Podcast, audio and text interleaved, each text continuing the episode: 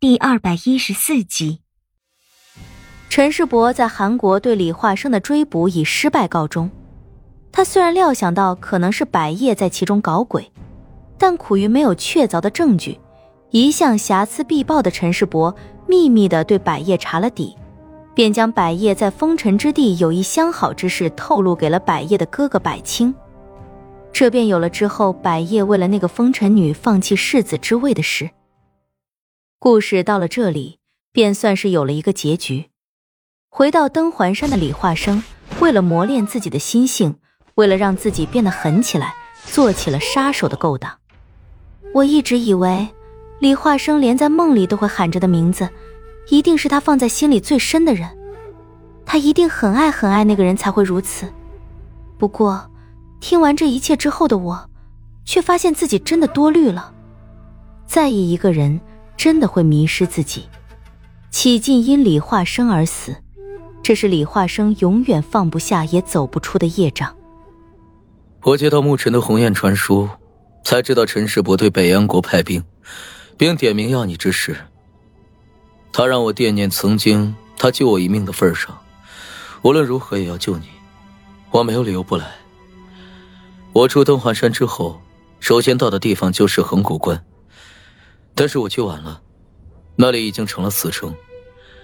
其实陈世伯并未想过要杀了牧尘，在毁了唯一一条出关的索桥之后，陈世伯只是以重兵困住了牧尘而已。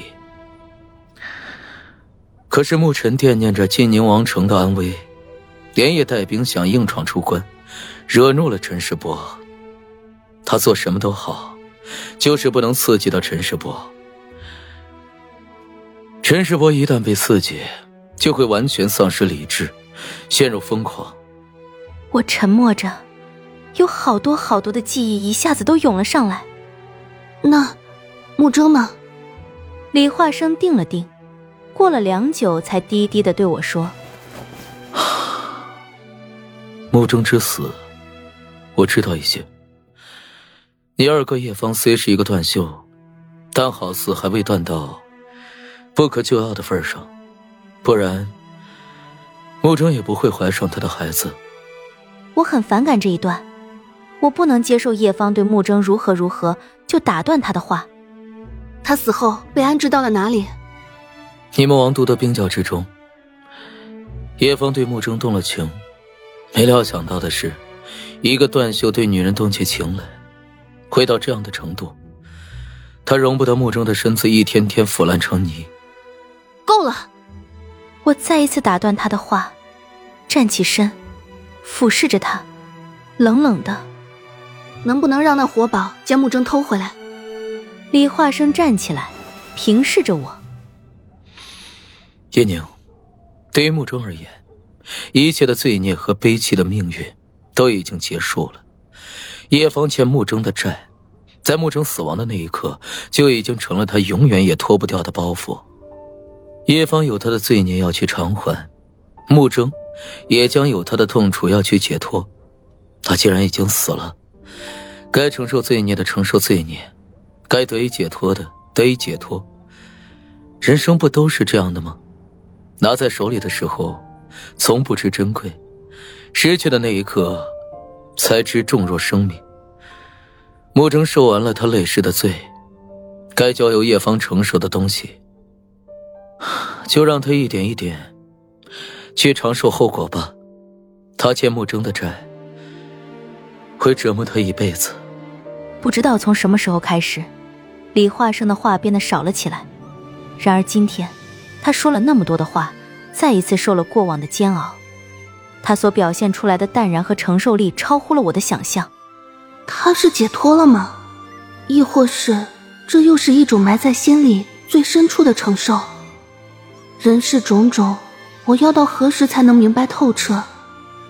在我认识的人中，百叶、莫九、陈世伯、李化生、楚月、司徒安、活宝，他们都有自己面对世事的态度。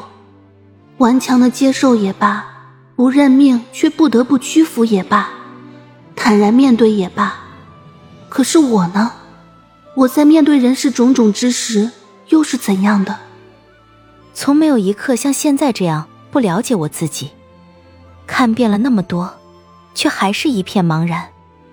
但我想，总有一天，我也会有和现在的自己完全不同的一面，而且那一天不会太遥远。回去的路上，我有些晃神，脑子里也不知道在想些什么。晚上的时候，登环山的村民为了迎接李化生的平安归来，以及我和车彤彤的到来，举行了一场盛大的宴席。载歌载舞，直到夜半三更才散场。李化生虽然不大喜爱这样的场面，但出于照顾初到登环的我和车彤彤，也耐着性子一起去了。相比于李化生对这种场面的寡淡，司徒安和活宝倒是显得颇有兴趣。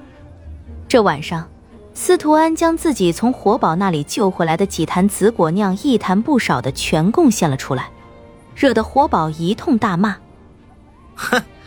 老子来登环山这几年，从未见过你小子大方到如此程度啊！便宜谁也不能便宜了你这个贼小子！楚月出海捞人去了，当晚并没有赶回来，无缘这一场盛宴。车彤彤拘谨于这样的场面，坐在我旁边低着头，一句话也没说过，受累了我这一双耳朵，听到活宝整晚一刻不停的在车彤彤耳边喋喋不休。领教了登环山人的热情，再回到我那小木屋之后，就不免觉得很冷清，淡漠了宴席上的鸡鸭鱼肉，觥筹交错，回归到现实里的清清冷冷。白日里李化生对我说起的秘密过往，如一片片剪影在脑中连篇的飘过。看着在房间里忙碌收整的车彤彤，莫名的就感觉一股疲惫涌上来，吩咐车彤彤给我沏了一杯暖茶。坐在门口的矮门槛上，看着头顶残月弯弯，残星点点。公主，这东西奴婢是为你收着，还是？空蒙缥缈的心绪被车彤彤的声音打断。我回头一望，车彤彤正拿着楚月给我带过来的那个被布条裹着的长盒子看着我，心头一震，站起来将东西接过，挥了挥手示意他退下。这东西是百叶留在红楼宝船上的，听楚月说这是属于我的。我实在想不起来百叶那里有什么东西是属于我的。我虽然见过百叶几面，但是要说我与他有多深的交情，实在是谈不上。朴素的锦带拿在手里，分量并不重。当我解开系在锦带上的绳结，露出包裹其中的那一块白枫木和几根琴弦的时候，我似乎想起了一些什么。这不是当初陈世伯在银江的时候送给我的那一方枫木琴吗？据说还是五谷琴师制的。那一段已经被自己遗忘的记忆再一次出现在了脑海中。看着那雕琢在琴面之上的三两朵白梅，我冒出来的第一个念头是：我是不是应该将这方琴砸了先？